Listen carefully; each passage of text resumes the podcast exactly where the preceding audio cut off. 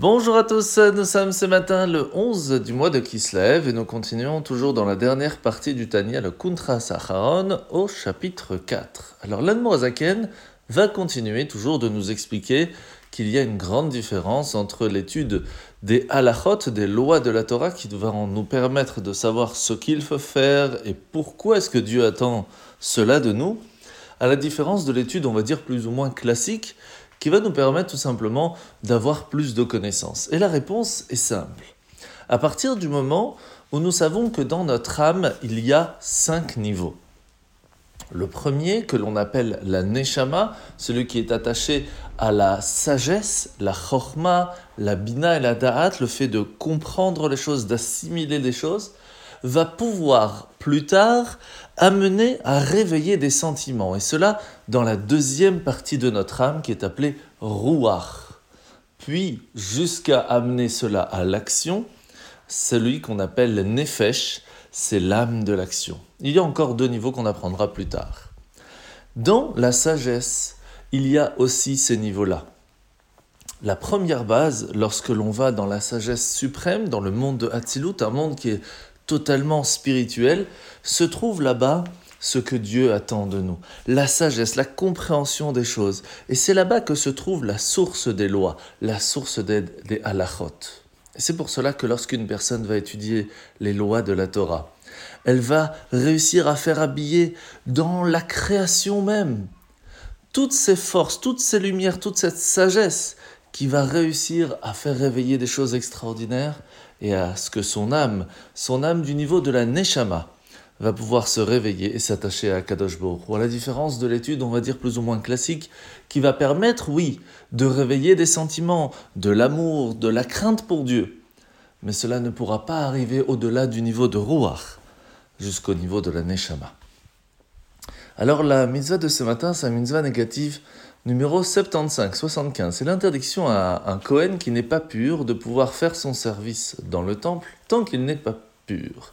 Mitzvah négative numéro 76, 76, c'est l'interdiction faite à un Kohen qui est dvulium de faire le service. Ça veut dire qu'il est déjà pur, mais tant que le soleil ne s'est pas couché, il ne l'est pas à 100%.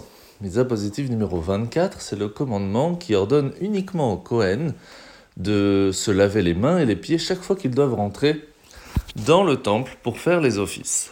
Mitzvah négative numéro 69, c'est l'interdiction à un Kohen qui aurait une infirmité de pouvoir pénétrer dans une partie quelconque du sanctuaire, soit l'autel, le portail ou autre. Il faut qu'il soit lui aussi parfait. Mitzvah négative numéro 70, 70, c'est l'interdiction à un Kohen qui aurait une infirmité de faire son service. Mitzvah négative numéro 71, 71, c'est l'interdiction à un Kohen qui aurait une infirmité même passagère de faire son service. Par exemple, il s'est coupé un petit peu, il doit attendre d'être parfait. Alors la paracha de la semaine, nous sommes parachat Vaishlach, où aujourd'hui nous allons voir que l'ange gardien de Essa va se battre avec Yaakov, même s'il va réussir à le faire mal, quand même Yaakov aura le dessus et il va attendre qu'il le bénisse. Et la bénédiction de cet ange, c'est que son nom sera aussi Israël.